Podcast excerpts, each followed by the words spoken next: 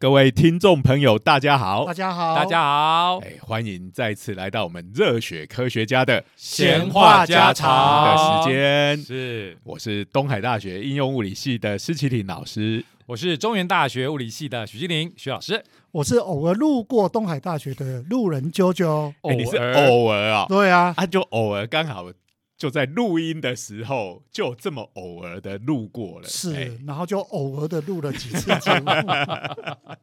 有够偶尔了，嗯，哎呀，好，所以呢，我们这个今天来到这个录音的时候，哈，路上就会看到大家戴口罩，有一种感觉，就是我们正过在一个新型的生活，但是却有一点点熟悉，就是我们以前在看动漫画的时候，宫崎骏大师的《风之谷》这算他的。哎，说是他成名之作，其实他在他在这之前，他已经也有不少作品了啦。哈不过这个这一部就是出来之后，被认定已经可以具有大师级的地位没。错，啊，他他的终身的这个，哎，应该是说他漫画版真的做了蛮久的，对对对对，没有说做到终身啊，因为他现在还在做创作啦，抱歉哈哎。不过他就是他的 life work，就是哎，从他是很年轻的时候嗯到里面的。没有到很年轻 啊，够年轻的，够年轻的，哎，一直一直做了好几，反正做了蛮长哎，的时间虽然动画是他的成名，但是他的漫画真的是哦更加丰富，表现出他的这个任何的。所以徐老师要讲的就是说，我们现在哇，突然有点像是在风之谷的哎开玩笑，你看那风之谷是每个人都戴着口罩，罩。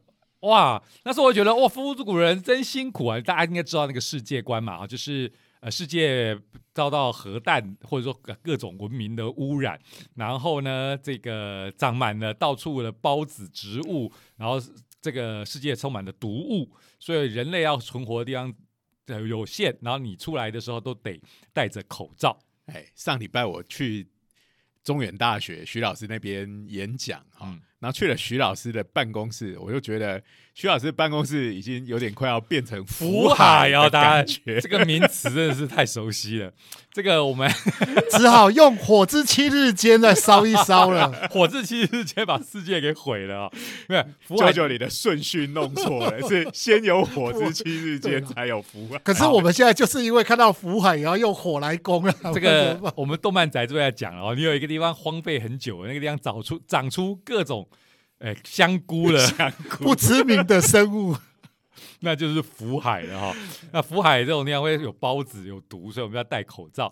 好啦，所以呢，在那个看动画的时候，我觉得人很辛苦，都在戴口罩。可是我现在发现，哎，年轻一代越来越适应戴口罩了、刚才就有老师有一个证词，说他们家小朋友。戴口罩戴到熟悉到吃饭都可以戴口罩，哇，而且这什么特技啊？而且是吃饭从头到尾都戴戴着口口罩我说那这样饭要怎么吃啊？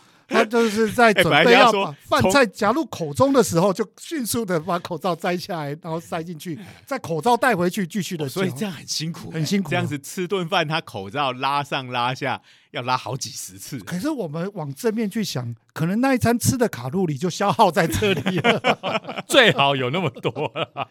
不过这样的话，总觉得你吃这顿饭吃完，这个口罩的内侧不是都会变得蛮油腻的吗？那就还是因为它是 new type，就是连做出这样子复杂的动作都不会让油腻的东西沾上口罩。现在的年轻人我觉得太其实太厉害了。现在年轻人没有你想象中这么简单而已，他们会准备拿一个内衬的那个餐巾纸直接做交换就好了，他们是直接做这样。所以我觉得哦，现在新生代真的已经练出来哦，跟这个口罩共处了的的这个生活了哈。嗯，哎，我觉得只要变成生活一部分，变成习惯了，我们人类哈、最大的武器之一就好，就是除了理性化思考以外，就是对事情会习惯了。而且最重要的，你注意看，现在口罩都还可以让你量身定制，你该要想要什么样的内容，就直接往身上扎。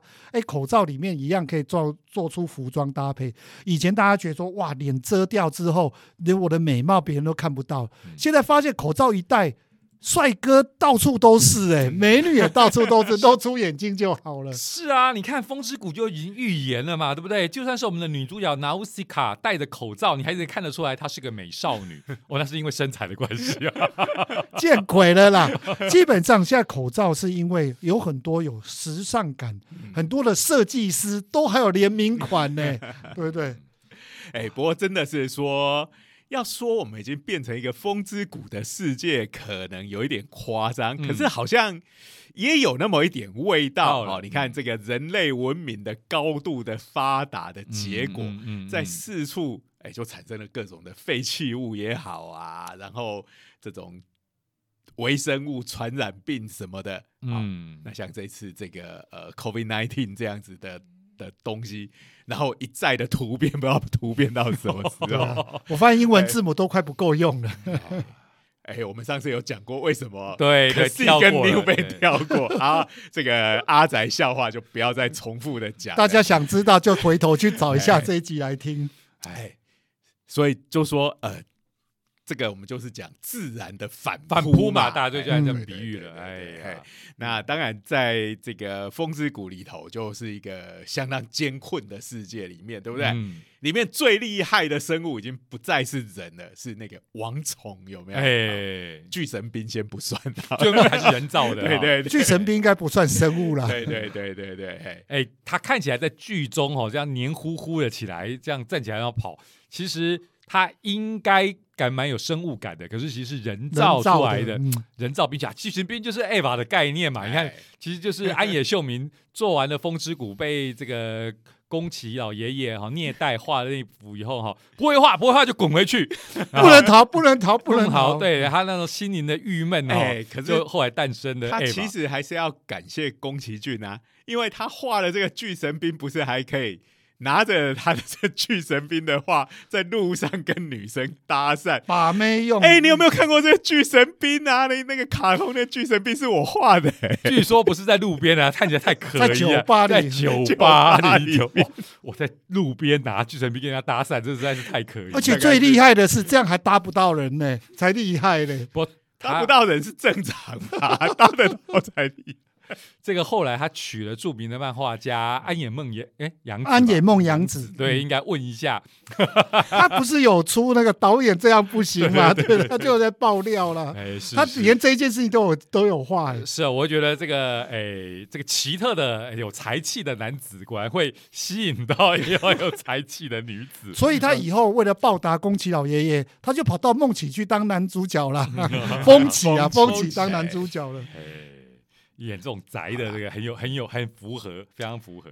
哎、啊，不过这个哈，我们讲说，在风之谷的世界里头，嗯。其实变成好像世界的支配者就是各种的虫类，虫类，哎，好。对王虫超有霸气的，哇对哇，就就是那那个应该这样讲，那个风之谷的女主角，嗯那个然后西卡她的一个绰号，其实在剧中的绰号就是爱虫姬，呃，哎姬应该是就是公主的那个那个鸡，对哎对对对对，就是他是很爱爱护虫子的。从小大家都哎，你看他剧中有一个回回忆，大大家他把他保护的那个小王小王虫嘛，因为因为王虫是一个非常巨大的生物哈，嗯它只要比如说散步的时候从村子旁边走过去，嗯。人类就会遭到碾压了，对不对？所以这个当时的人类其实对于各种的虫类，特别是王虫，其实是相当害怕的。哎，我们都没有问观众，就听众朋友到底有没有看过《风之谷》对啦，我们已经讲的差不多了啦，这对剧情对。对刚才有稍微因为在呃比我们，比如说我们的比我们年轻个一二十岁的嗯。这、这个世代，嗯。大概在他们小时候，那时候全台湾的父母都会给小孩子看宫崎骏的作品。不是都只看龙猫吗？开玩笑，还有台语版呢，不对呀、对呀、哎，没有《风之谷》是应该是一定会看的，不是只有龙猫而已。嗯对，因为看因为那时候大家都说哇，这个是宣扬环保意识的优良作品。对对，开对对玩笑对对对，连荒什么原野协会都要找来演 演讲宫崎骏的有关环保意对识了。呀然后这个我们都晓得，其实宫崎老爷爷是一个军武宅哈，不过他隐藏的非常好。我我我还还是要讲一下这个比起我们过去所讲过的梗，风之谷应该算是比较多人知道的。你讲 就是说嘛，装甲骑兵这种，对啊，三只眼睛的装甲骑兵都，不需要解释了，你还需要解释风之谷？就说嘛，你在担什么心啊？真是的。好，所以风之舞不用解释了。然后刚才讲到了嘛，哦，里头最厉害的就是这个王虫哦。哎其实王虫长得有点像面包虫哎，我觉得好像，哎面包虫是长长的一条，哎，对啊，没有一一坨啊，龟缩起来的面包虫。好了好了，这 cosplay 什么了？那那前面他的眼睛发怒的时候会变成红色嘛，对不对？对然后渗出很多很可惜可疑的触须哈，哎，最后还把南乌西卡举起来，哎啊，反正就是奇怪的虫类嘛。对对，但是他心情好的时候，眼睛就是有点蓝色、绿色那哎，样对子的颜色对对对，对，就跟我现在手边的这个 什么鬼啦？这个独角兽钢弹的杯子，它是一个变色的杯子，天哪，我们又 跳到独角兽了，它的这个在还没有泡茶、还没有装入热水的时候，它的眼睛也是红色的。这个就是那个呃独角兽钢弹的，它是在 New Type 毁灭模式的时候，全身发出红光。但是倒入热茶之后，我不知道喝了这个热茶之后，大家的心情就会平静下来，它就变成绿色的，所以就跟这个王虫的眼睛跟独角兽钢蛋的眼睛是一样的。刚才我蛮佩服你的，这样都可以掰得起来。抱歉，在手边而已。刚才施老师只是想炫耀一下他的杯子对哦，而已。是一个会变色的独角兽钢蛋的杯子哦。这个阿宅的用杯都要拿来炫耀一下。我在学校有一个三倍数的哦，夏雅的杯子哦，红色的哦。那个我没有买，我其实有点遗憾，因为哈，我们像我们这把年纪哈，就是不会去买那种宅的很明很明显的杯子，比如说像我这个就太明显了，上面直接画一只钢蛋在上面。嗯，那徐老师那个上面就是只有写三倍数，然后红整个杯子红色三倍数啊，夏雅专用啊，夏雅因为又是写日文嘛，所以这个东西的趣味就是在于，只有你同一国的宅道中人才认得出来，一般人不会一看到那个就闻觉得有闻到一股宅臭。这么低调，这个是低调宅的做法。哎，开玩笑，我以前这个手机壳上面贴的是这个机动战士 Zeta Gundam 里头的这个反地球联邦组织幽谷的 mark。我在日本的时候，骑前言好电车举起我的手机，跟别人对上眼睛的，他对我一个微笑，看着我的手机，哇靠！他是迪坦斯的吗？哎呦，立刻有 New Type 的心灵的共鸣，在那一瞬间不，要骗我了，他其实是对你感 他看得懂兴趣吧？他看得懂我的手机壳上面的 mark，哎，开玩笑啊！基本上你表错情了，哎因为为什么你那一只会贴那个？我还记得嘛，你那一只是 HTC，它那个就叫 Zeta，对不对？没错，没错，对哎对对对，可变形手机，哎，哎，嗯，但它名字不是叫 Zeta 吧它的名字，但那那个型号最后有一个加个 Z 啊？Z，哎然后我们擅自把它念成 Zeta。好啦，我们这些阿宅话题，我觉得啾啾老师你也不要置身事外，你不是买了一台机车吗？哦，对呀、大家都怀疑知道什么时候会暴走的机车我，就想想说你们什么时候要提到这件事了对对对所以？这个超机车没有什么好说别人的。这个哦啾啾老老师的机车啊，基本上大家听到我们的梗就知道了。色、绿色色的又会暴走，那会是什么呢？你你知道吗？最糟糕的是我去加油的时候，加油的美眉都会讲说：“哇，这紫色紫色很漂亮。”我都会觉得说啊，这个就是年轻人不懂事。那个走过去跟我并排在等红绿灯的时候，旁边人讲说：“哇，出号机耶！”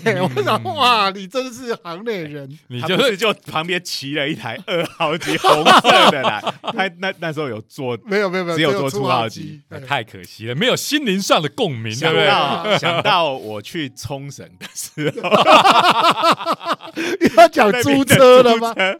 他这个丰田的奥奥瑞斯这这部车，哦，他在那边有夏雅专用涂装，哦，整台涂成红色，然后连那个里头的 GPS 的导航机就是找这个夏雅的声优来讲的。哎，那这个不稀奇嘛？阿仔跑去那边租这种车一点也不稀奇。是的，我车子一开出那租车公司，对面就开过来一模一样，赶快两边挥挥手，大家都超开心的。我刚才跟你讲吧，眼睛对上了嘛，自然就会有 New Type 的共鸣嘛。你们还笑我？可是这个美中不足的，就哎夏雅有两个，所以有点奇怪。他应该也要推一个钢弹涂装的，有一个是真夏雅，一个是假夏雅。哎，你忘记了新安州？不是你没有看过 Origin 吗？总之会有两个下牙。好了，今天阿宅话题拉的够远，大家已经快要受不了。好，来来来，我们要回到虫。哎，虫，我们刚才讲到了，因为王虫的话题才会连到。哎，这么吃老师这边强调他你的杯子，我我本来好 要。你看，从风之梗要铺梗铺到我们今天要讲的主题是跟虫有关，超厉害的。结果我本来觉得，嗯，这个梗铺的不错，就我自己把楼给歪掉了，真是对不起。对啊，还没讲刚独角兽嘞。我们说要对虫至上敬意嘛，对世界的真正的主宰嘛，对不对？爱虫鸡嘛，就是要讲虫。今天今天话题跟虫有关嘛，嗯，哎，那像在风之谷的世界里，其实大家都大部分都注意到王虫，嗯。但是其实那个世界虫是非常多，种类也非常多。我们现在其实也是，我们现在也是。那在那个世界里头，大家对虫是有一种恐惧嘛？嗯，第一个就像王虫这种大型的，它的破坏力很大啊。那有一些比较小只的，它上面其实因为它跟这些福海里面的霉菌啊，那那些植物什么的共生，所以。它可能也会传染一些对于人类来讲是污染或者是会让人类生病的这样子的东西。好，所以其实那个那个就变成，哎，人类已经被逼到一个墙角，哈，是勉强的求生存的状态。对，哎，啊，不知道我们真实世界的人类，不知道有会不会有一天。也变成这个样子。其实我们现在比更像晋级的巨人，已经锁国了，把自己用城城墙给围起。其实我们就是被病毒某个程度的，真的是被诶在跟他战争当中啊。没错，现在胜负还未分嘛，对不对？之前哎，人类做也蛮厉害的，做出各式各样的疫苗，对不对？那病毒就有各式各样的变种，两边简直像是军备竞赛一样。是啊。好哇，这个时代哈。不过 anyway，所以呢，我们这个人类啊，运用智慧，而且呢，要种种的利用这一些生态来变成我们自己的朋友。以前是敌人，现在是朋友。独做敌人要写写作敌人要独做朋友。对对对，所以现在其实有蛮多的科技，其实也是会跟周遭的生物有关。好，那么今天要讲的呢，哎，这个又跟我们前几次每次啾啾。我们不管在讲什么，他就超爱那个奶茶梗。对啊，常常就会讲到，哎，我们在已经忘记是哪一集了，哈，哎，有介绍过，就是说，呃，要做上腹部超音波之前，哎，先来一罐午后的红茶的奶茶，对，可以让这个呃胰脏。能够更清楚的看到，本来胰脏啊都躲在那个偏偏的角落生物，你知道吗？对，而且都照不到。什么角落的生物？器官啊，它是被这个胃啊、肠啊这些呃里面是中空的器官包住嘛，是好，所以这个超音波常照不到。嗯。啊，那超音波又是我们现在对于这个上腹部这个肝胆胰脏，嗯。做检测一种最简便的方法，嗯，但是它照不到，就造成了很多胰脏癌，就错失了这个早期发现的机会。所以一方面胰脏就是非常重要了嘛，比如说我们都知道了，我们整天诶在意就是胰岛素，胰岛素诶跟糖尿病这个东西相关的文明病相关的了，所以。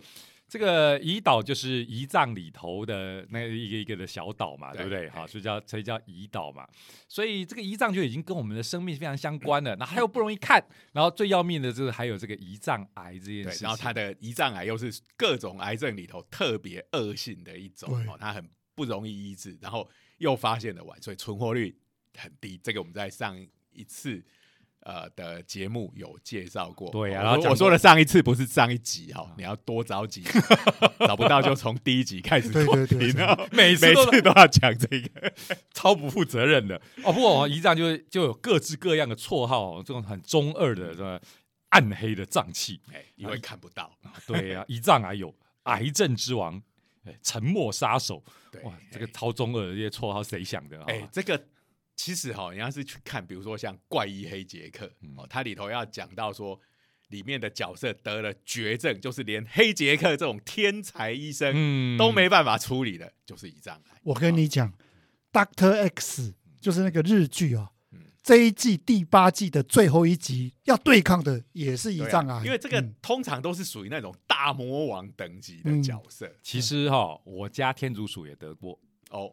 对，嗯就是他那个胰脏癌，它会造成那时候其实他到晚期当然就就真的就是就是走掉了，但是他在这个胰脏癌初期的时候会刺激过头的那个胰岛素分泌，嗯所以导致我家那个天竺鼠哈、整天会昏倒，它的哦血糖过低会整天昏倒。哦，那时候多辛苦啊！我跟我太太，因为她吃一吃一吃，她要是不吃东西，有时候她会不小心，然后呆呆的，然后就昏倒。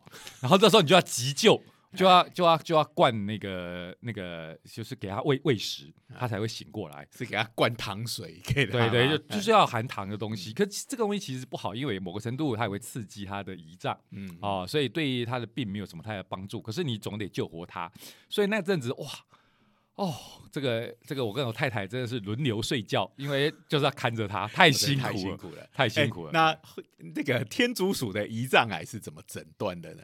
也是要给他喝罐奶茶送太遗憾了。照照一波吧？那时候怎么知道他没有，就是从从完全都是从症症状哦去诊断，，哎，对没有没有去做什么影像还是切片 人都那么难看了，对不对？你更不要讲天竺鼠，那更加难看到了啊。不过真的就是有文献哎，在可在分析，那医生怎么知道？就是说胰脏也有很多不同的病啊，嗯比如说糖尿病，呃，胰脏炎、胰脏癌，嗯，那他是怎么？应该就是那些症状对照跟文献上面的对照，完全就符合。比，较可能的是嗯。是像这个。应该就是说比较急的了。另外一个哈，就是说，呃，这个兽医对于这个，哎，应该讲病病处嘛，人是你要讲病人，我们都家里都是零人化的，没有问题。OK，、哎。好，对病人的家属就讲严重一点，免免得就是他挂掉之后，你们也比较不会抱怨。我跟你是不是讲，不只是他这么觉得，我自己也去查文献，我自己觉得我自己做研究都没那么卖力。哇，我那时候查了一大堆天竺鼠文献对来对，哎真的就是你也觉得他的诊断应该哎是对，是对的对对，没有没有，嗯嗯，这个这个这个基本上是最符合的，没有错啊。哇，那时候超卖力的，看了一大堆论文。哎哎，不过就是身为自己做科学的好处，就是 哎，这种最原始论文就干脆自己来找。对啊，对啊，对啊，我还找了参考文献去去跟医生讨论要怎么医它。其实哈，这个呃，像这种健康，尤其跟癌症哦，其实呃，你讲的当然是天竺鼠啦，哈、嗯那但是对于人人来讲，其实各位在很多的赖群组里面，也常常三不五时都会收到这种讯息呀、什么哦，癌症怎样怎样，你不要去相信现在西医啊，西医都是骗人的啊，什么什么，对不对？嗯然后就说啊，我只要吃什么东西，怎样的生活习惯，哦，有八成的癌症其实都是可以自己好的。好，我不久前才收到这样子的 这种讯息，好，所以这个呃，就会变成，因为现在这一类的消息实在是非常的泛滥哦，嗯各位也要碰到的时候要小心解读啦。嗯哎嗯嗯嗯，对，那嗯虽然可能会引起徐老师痛苦的回忆啊，那从他有这样子的状况发生到他往生，大概多长的时间？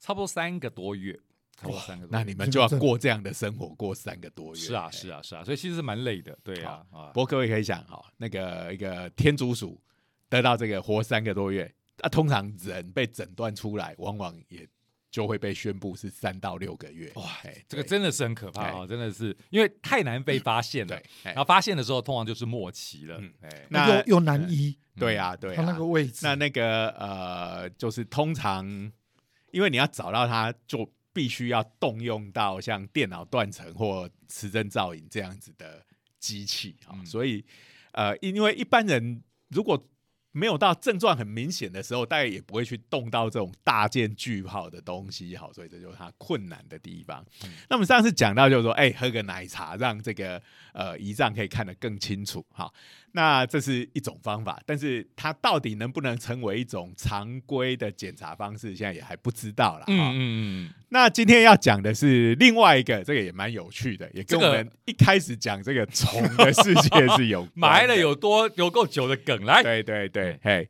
那啊、呃这个是日本有一家生技公司，哈，叫做 Hirots，好，那这个 Hirots 应该是呃研究这个这种检测方法的嗯。这个、这个这个科，应该是科学家出身的，嗯，他自己开的公司，哈，因为嗯这个呃社长叫做广金重亮，好，哦。那广金就是 Hirots，Hirots，哎，所以哎应该就是用自己的名字，来作为这个呃生技公司的名字。好，嗯。那他们在最近就开了一个记者会，好，那就呃他提出一种新的早期诊断的方式，就是针对这个胰脏癌。哇，超赞的。那这个叫做 N nose。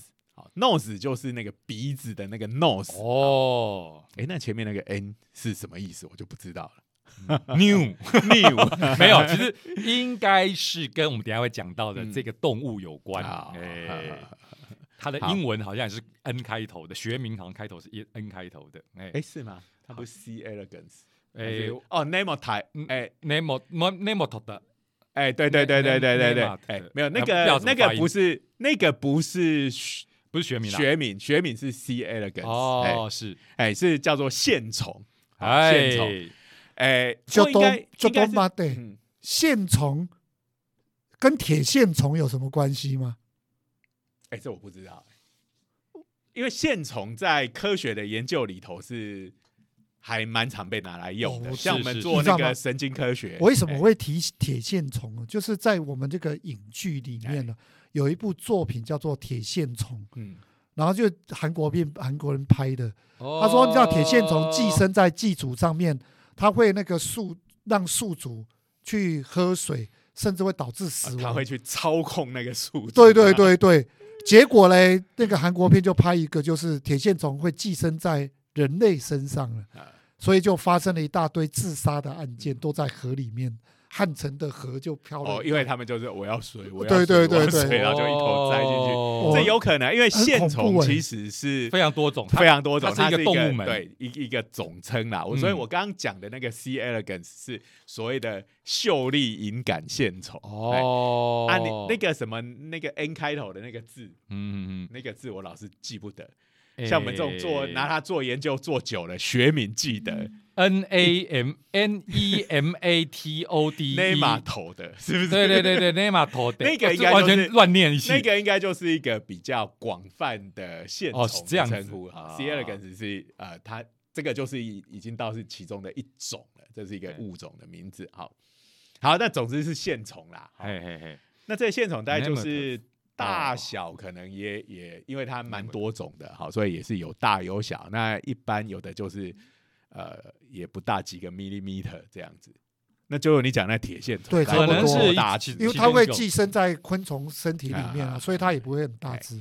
因为刚才讲了嘛，线虫有很多种，所以它嗯可能是其中的一种。哎，好，那这个就不管它了，反正电影里随便他高兴不过怎么演。铁线虫是真的存在的，对对是是对是对对，嗯，好，来，所以我们回来讲哦，这个线虫，我刚才有讲了，它是很多种嘛，哈，就是反正是线状的虫，所以，哎，这个就是应该就是利用了这个线虫来做哎诊断，而且我才会叫吸哎 nose，我刚刚讲那个呃，线虫是一个常常被拿来研究神经科学的一个问题，这个也用到了它的神经系统，好、嗯就是它的嗅觉，好、嗯。那呃，就是他们的研究哈，就是发现说，这个线虫这种东西哈，你如果给它这个人的尿的气味的话，嗯，好那它是不喜欢人类的尿的气味的。这听起来非常正正常，我想大概没有人在喜座没欢吧？有人喜欢。等一下，等一下，好。这个也也会有喜欢的的的生物啦，应该是啦，有啦应该，是啦，哈。反正他就是哎，是属于不喜欢的，对对对，啊比如说你这种东西哈，你说哎、你怎么知道他喜不喜欢？通常你就是给他一个呃放在一个空间里面，然后它有两个隔间可以选。好，嗯啊，一边就是你可能就是给它滴几滴尿在那边，另外一边就嗯滴水作为对照组嘛。好，嗯，那如果说它没有什么特别的偏好的话，那我放个一百只线虫进去，它可能两边就会五十对五十嗯这样子。好，两边是平均分布的。嗯那如果它会回避的话，就是在这个人的尿的那一边就会数量少很多。嗯一般我们说呃，他们能辨识气味，好，通常都是用这一类的方法来做的。嗯，好，那总之，线虫是不喜欢人的尿的味道的。这边应该是某一种特定的线虫嘛？对啦你刚才讲的是线虫有非常多种嘛，对不对？哎，我刚才看到是说，诶。线虫里有寄生性的，其实就是泛指我们以前常小时候哇，什么挠虫啊、蛔虫啊，哦都可以被所以归为他们都被哦，所以那有的很大只哎，那个蛔虫有的可以长到好几十公分哎。对呀、如果如果我看到的资料没错的话，这种寄生性线虫是包括这些的话，嗯那真的种类非常多。对对对，从小大的到小，嗯我记得我们这个小的时候哈，那时候应该是说整个农业，呃，比如说都还是用 天然肥料，哦哎、哎，那那个所谓的天然肥料，当然就是从厕所里面抽出来的那个东西。好，所以如果有人有这个寄生虫的话，就呃这个施肥的时候，它可能就会沾到这些呃蔬菜的嗯表面，嗯，那又被人吃下去，就这个寄生虫病就是这样传染的嘛。哎哎，对，那现在因为已经整个大概都已经改成化学肥料了，好，那所以其实整个现在有这种寄生虫的已经蛮少的，应该蛮少的。哎，现在好像小学生还会有那个检查脑有虫的，有但是蛔虫的几乎没有了。哎没有了？那我要记得那个我们小学的时候。每年还是每学期都要发一个小盒子回家，对不对？叫你装有有有有回去检查。哎呀，本节目的屎尿 又来了。哎、这个好，呃，其实虽然要挖那个东西，大家当然觉得有点恶心嘛，嗯，可是好，不知道你们还记不记得那天就会有一件蛮开心的事情，好，因为你要做这件事情的时候，那天是不可不能吃早餐的，哈，哎有这件事我都忘记然后了。哎，你把那个东西交回去学校以后，学校就会每个人发一个面包给你吃，对因为大家没有吃早餐。对不起，我不记得有这那种那。以前呃，以前那个时代，因为就是整个经济还没有那么起来的时候，嗯哦，这个面包也算是属于奢侈品之一。所以就是那个面包让你记忆深刻，对对对觉得对对哇，哦，就是回虫日可以吃面包这样子。这个这个这个记忆算是一种美好的结，我怎么感觉像是韩国电影会有的桥段呢？不过这真的真的是蛮久以前，这可能就是我们小学那种低年级的时候，可能到了我们高年级就已经没有这样子的东西了。好，好，这是一个题外话。好，所以 线虫的种类是非常多的。好，对但是这个反正他们就呃，应该做这种要做科学的实验，应该是有限定某一种了。嗯，嗯但因为这个东西，因为它还论文还没有出来，这个是他们的新闻稿而已。好。嗯，好，所以这些细节我们就不晓得。那只是因为这个，我们之前也介绍过了这个奶茶胰脏癌这个东西，哎、嗯，看到这个又有关联的，我们就再报道一下。嘿好，，那他另外一个实验呢，就是说，哎、如果是有得某一些特定种类的癌症这样子的患者，嗯，他们的尿，好、应该是有味道就变得不一样哦哦。那所以这个线虫它可以分辨癌症病人的尿的味道跟普通健康的人的尿的味道，那这个线虫闻到癌症病人的尿，它它就闪躲了，它就不闪躲了，它不讨厌癌症病人的尿。这个已经非常神奇了哦。哦，但像这样子的分辨率，我相信人类应该就没有这样的分辨率啊。嗯尿就是尿的味道，对呀，嗯当然，可能不同的状态的尿会有，对我们来讲，呃，可能会觉得哎、不太一样。嗯，但是他们做这个应该是有相当某个程度以上的精确度，精确度，哎，所以哎、那这样是蛮好的啊。你就是把这个呃，就大家健健检的时候都会验尿嘛，嗯哦，把这个简体那就拿去给这个线虫呃做个实验，看他们会不会跑开。好，嗯，如果他会回避的话，哎，就表示你正常人。正常人。如果他不会跑开，哎，你就可能有危险，你可能是、哦。呃，他现在能变，他就是有这样子，他不回避的嗯。那种呃尿的相关的癌症。哦，其实还蛮广的哦，啊、有胃癌、大肠癌、肺癌、乳癌、胰胰脏癌、肝癌、前列腺癌、子宫癌、食道癌、胆囊癌、肾脏癌、膀胱癌、卵巢癌、口腔癌、咽喉癌，哇，真厉害！这这个已经涵盖非常广的范围，虽然还不是全部啦。哦哎，十五种癌症它可以分辨啦。对，那这个是在他们比较早一点的研究，嗯嗯，就是哎、如果线虫不讨厌你的尿的话，你就要小心了。哎你可能有这十五种的其中一种。对，但是他们做这种生技公司，当然希望说，哎、我能不能更精确的去辨认到底是哪一种癌症？嗯嗯，所以他们最近这个所发表的这个呢，好，就是他把这个线虫呢拿来基因改造一下，好，那他应该是有找到它的，比如说嗅觉系统里头有针对呃胰脏癌这种嗯。癌症，它的尿液里面的某一种分子的这种接收器之类的，嗯。好让它能够分辨，然后他就去把这个基因把它关掉。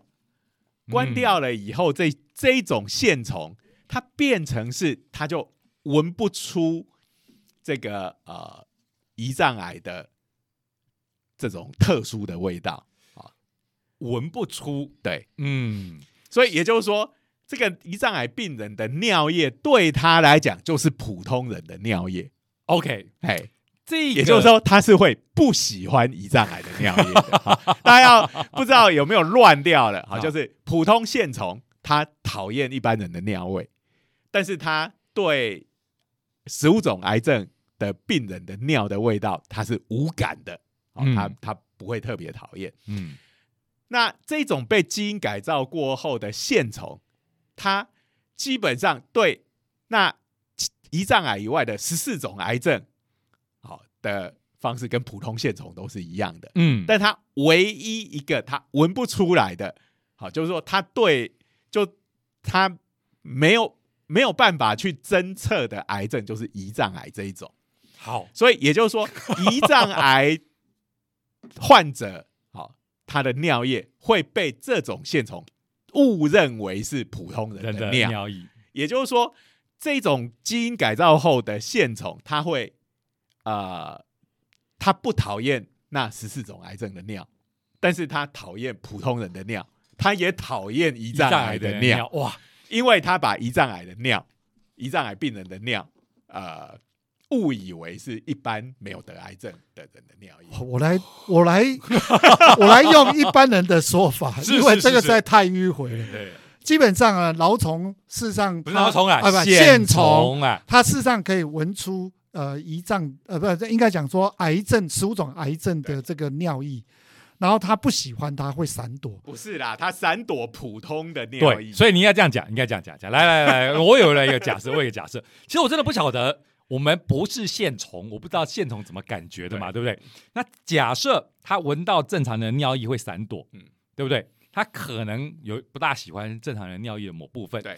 但是癌症病人他不闪躲，所以我可不可以假设，癌症病人里的尿液有些东西他超喜欢的，让他克制了压过了那个不喜欢，压过了哎不喜欢有有可能能我不知道他没有哎讲原理对对对对，但是呢，这个你会闪躲，你一定是碰到什么东西让你不舒服，想要闪躲。对啊啊，那你不闪躲了，可是，一样是尿意，你不闪躲，那可见那十五种癌症病人的尿意有 something 有什么东西吸引了他。我这样讲起来超超超级 就超级的这个这个没有根据的猜测，不过我我从这边得到的直觉是这样子，他就说他就这十五种病人的尿液有什么东西让他不愿意闪躲了，然后现在。他就偏偏闻不出胰脏癌病人的尿液了，他就把它当做一般人的尿液了，所以啊所以吸引他的没有了，就只剩下讨厌的部分。他就会开始闪躲了。这当然是可能。另另一个，如果我们只说正常线虫的话，另一个可能就是说，呃，癌症病人的尿液里头少了什么东西，少了他们讨厌的东西，嗯这也有可能啦。好，不过嗯我觉得从这整个下来的话，我觉得徐老师讲的那种剧本是可能性是比较大的。嗯不过两个不管怎么样，都是会好产生同样的结果嘛。总之，结果就是，呃，这种基因改造后的线虫，它只能闻出十四种就对了。哎，对，对，就简最简单的讲是这样。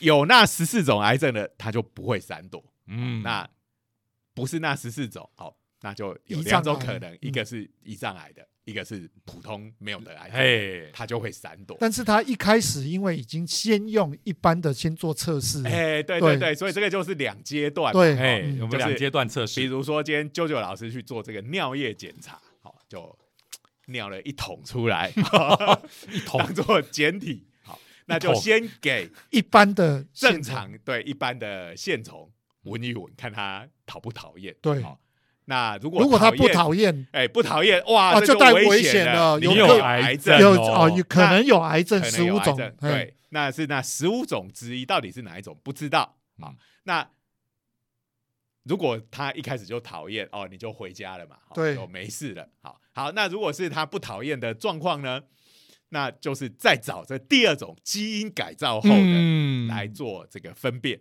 嗯那就是如果他诶会回避的话，那就那你就是胰胰胰脏癌胰脏癌了，因为第一阶段的筛选已经说是有你有有癌癌症对，，对。那第二阶段就是分辨是胰脏癌还是不是胰脏癌。对。好，如果不是胰脏癌的话，那就是那十四种那就是那十四种。哎。嗯，对，所以说起来有点哦，花了一番唇舌哈。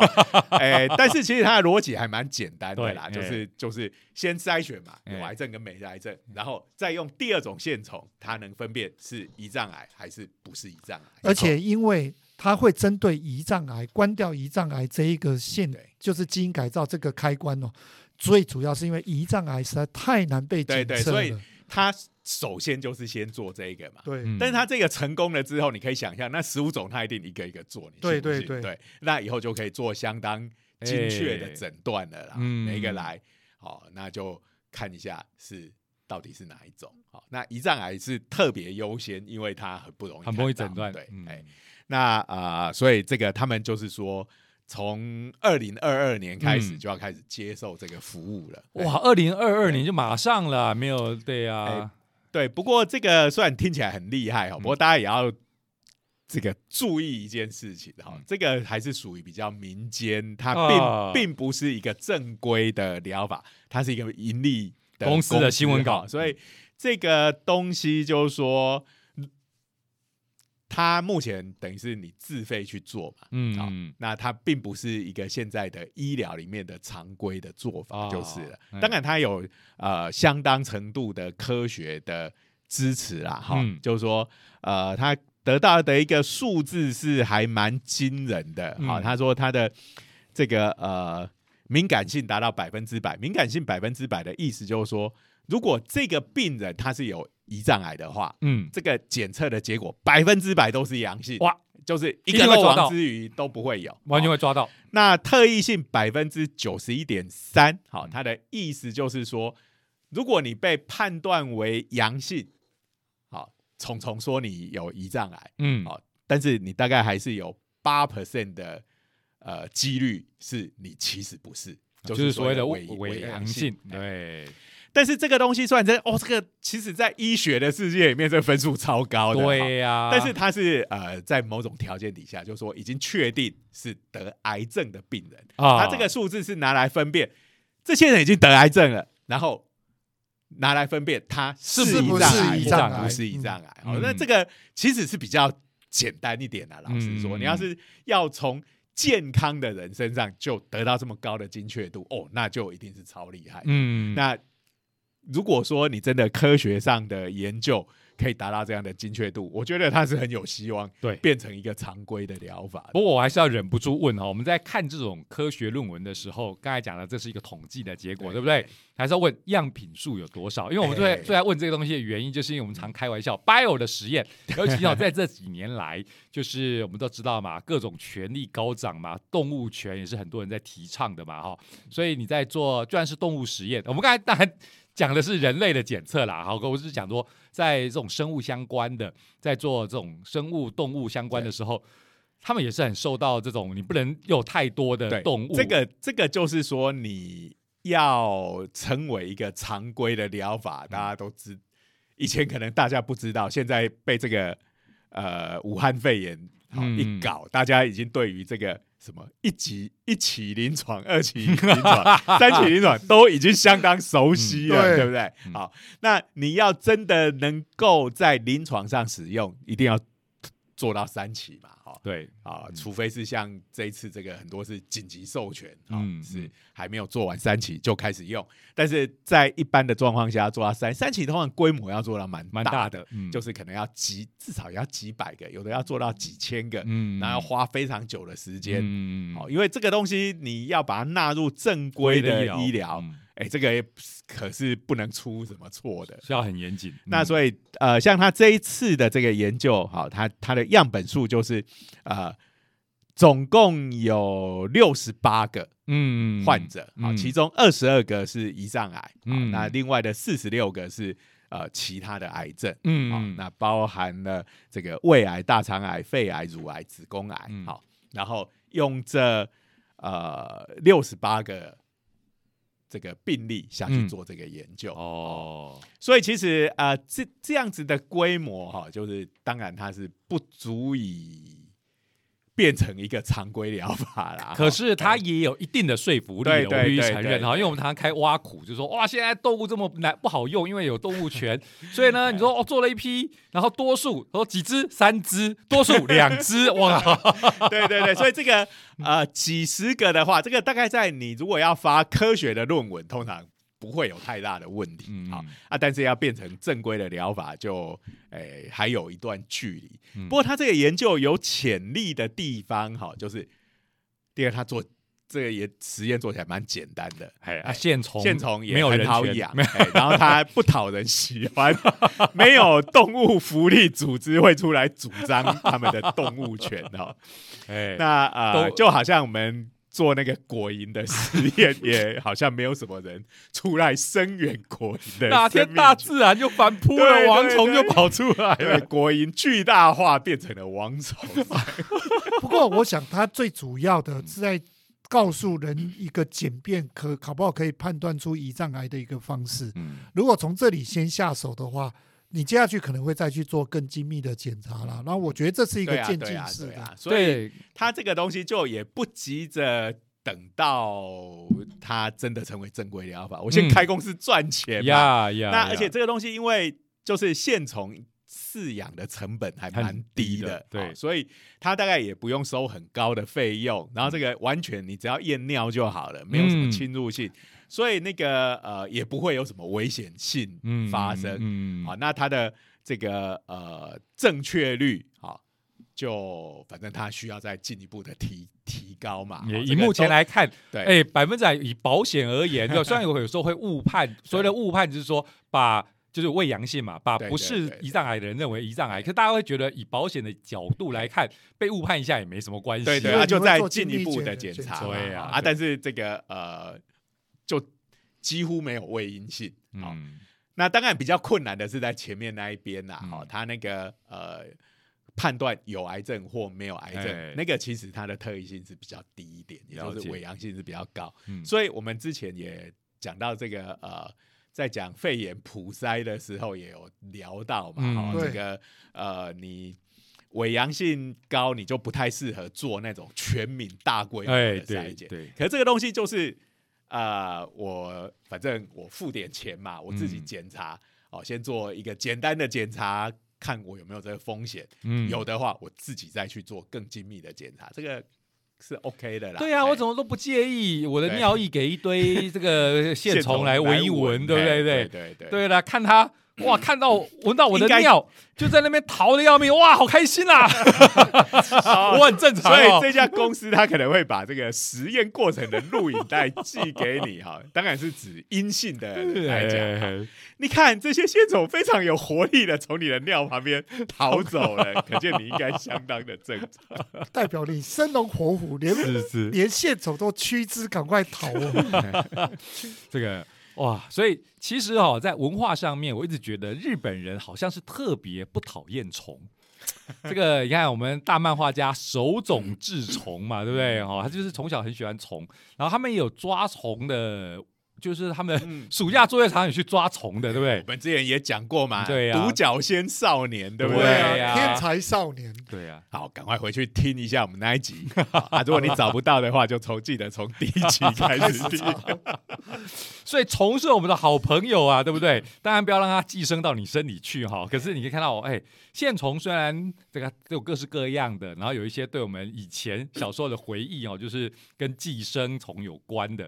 可是你看到好好的运用这些虫，哎，它其实是可以帮助我们人类的。虫是好朋友啊。哎，而且再过个几十年，搞不好虫就要变成我我们的食物了蛋白质的来源。对啊，大家不要觉得这件事情不会发生，哎，蛮多科学家都这样预言的。嗯，嗯，对，好啊，所以这个我们正在见证这个科幻世界，我这样忍不。这样住又要讲一件事，你要讲什？么？你要讲什么？事实上，我们日常生活中 其实都在吃很多虫哎、你知道那个草莓果酱？哎，对啊，那个事实上也是虫做出来的，不知道你们知不知道？我不知道，哦，你说不是它草莓做的吗？哎，它草莓哎，但是我们讲的是草莓果酱，你是讲它染色的色色素的关系吗？色色素，对啊，那是食用色素二号，哎，那个事实上是虫，是长在仙人掌里面的虫。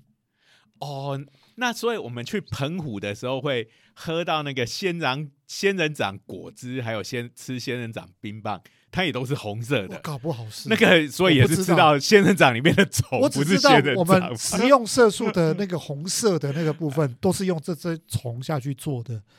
对，所以以前啊、麦当劳就曾经闹过一一个一个新闻嗯，什么新闻呢？他以前有卖那个圣代，哎圣圣代可以淋那个巧克力酱，还有嗯草莓酱。嗯，结果呢昏？的，对对对对素素食者就去抗议了哦对对，这的确是一个对问题。对对这个我有印象，就是所谓的胭脂虫嘛，对胭脂虫对对对的它那个呃，就是它是其实在合成染料没有变成呃，就是合成染料还没有诞生，人工制造的这种红色比较少的时候，它是非常常见的这个这种。可是它它食用色素还是用它，哦对吗因为你刚才哦讲的化学那个比较天然，对，对不对？嗯大家都不喜欢吃化学合成的东西，所以我忍不住要讲，以科学的眼光来看，如果你是同一种分子的话，是天然生物制造的还是人工合成的，应该是没有什么差别。是啊哎对 那我只是要讲是说，有一些果酱它染色用，其实还是用哦，那这个。以现在的话，它就要标示说，这个素食者你就不能吃这个。对，现在好像有这样有规定这样子。不过有很多东西，比如说